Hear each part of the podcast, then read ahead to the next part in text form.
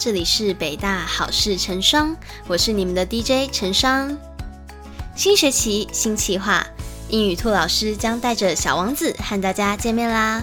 从二零二二年八月开始，每天下午四点，将由 B 站著名 UP 主英语兔倾情朗读童话故事《小王子》的英文版本。大家可以跟读揣摩自己的口音，也能单纯练习自己的听力哦。It is up to you。重要的呢是，请大家一定要记得关注我们的 Podcast 频道。那么接下来就让我们把时间交给英语兔老师吧。你好啊，我是最在乎你的英语老师英语兔。这次为你朗读的是经典童话《小王子》全部二十七章的英文版加中文版。其实网上已经有很多优秀的朗读，那么英语兔我这个版本有什么不同呢？第一，保证每一帧都方便于跟读，当然你用来练听力也可以。第二，书中出现了不少角色，英语兔我为每个角色都度身定做了不同声线，力求符合角色身份和口气。英文版使用了一些不同的英语口音，比如玫瑰花的英文版是 Valley Girl 口音。第三，最重要的是，英语兔自己就是小王子的超级铁粉，所以从开头到结尾都全力以赴。亲情朗读，有时候一句话甚至会重录十几遍。而如果你还没有读过《小王子》，那么我十分荣幸能够作为你的介绍人。我相信你也一定会喜欢上这个故事。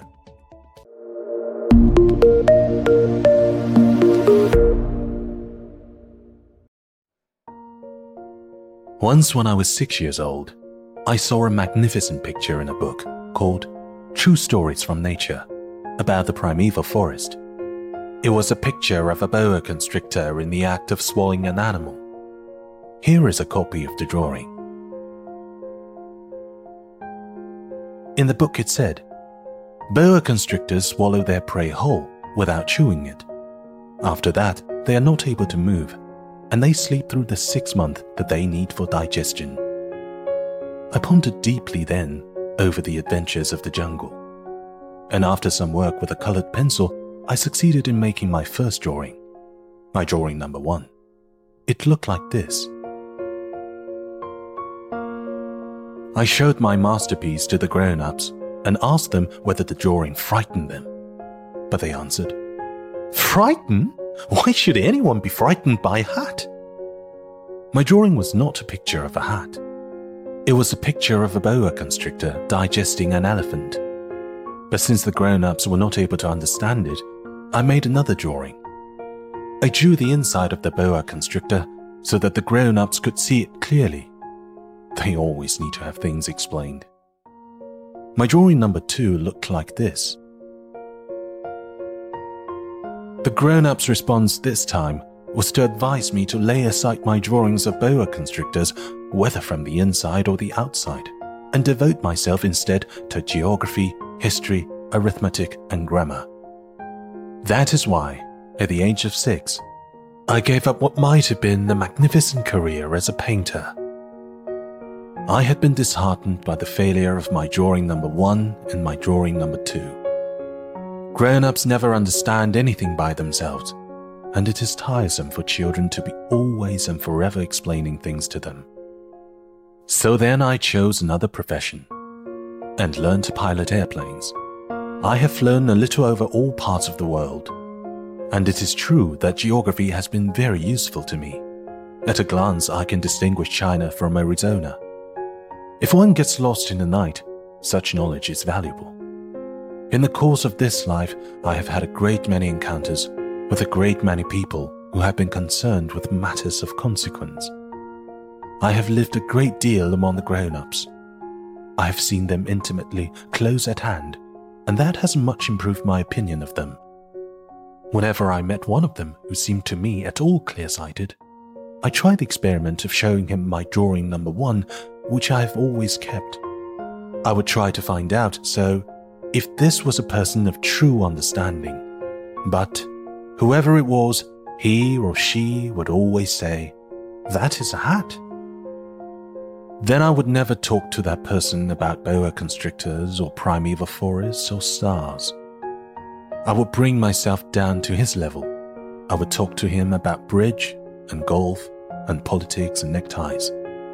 And the grown up would be greatly pleased to have met such a sensible man. So I lived my life alone, without anyone that I could really talk to. Until I had an accident with my plane in the desert of Sahara six years ago. Something was broken in my engine and as I had with me neither a mechanic nor any passengers, I set myself to attempt the difficult repairs all alone. It was a question of life or death for me. I had scarcely enough drinking water to last a week. The first night, then, I went to sleep on the sand, a thousand miles from any human habitation. I was more isolated than a shipwrecked sailor on a raft in the middle of the ocean. Thus, you can imagine my amazement at sunrise when I was awakened by an odd little voice.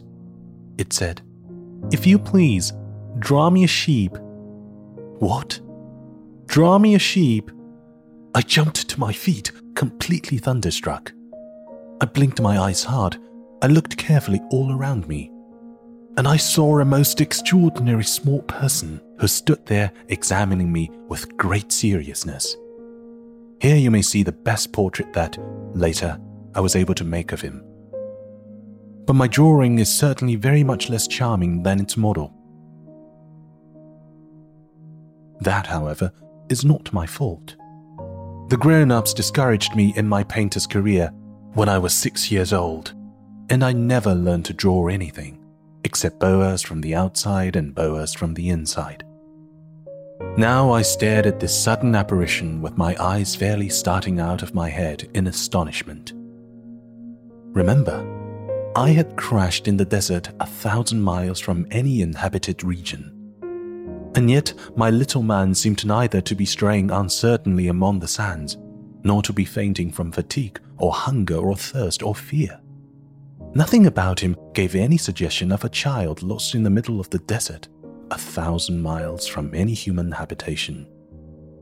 When at last I was able to speak, I said to him, But what are you doing here?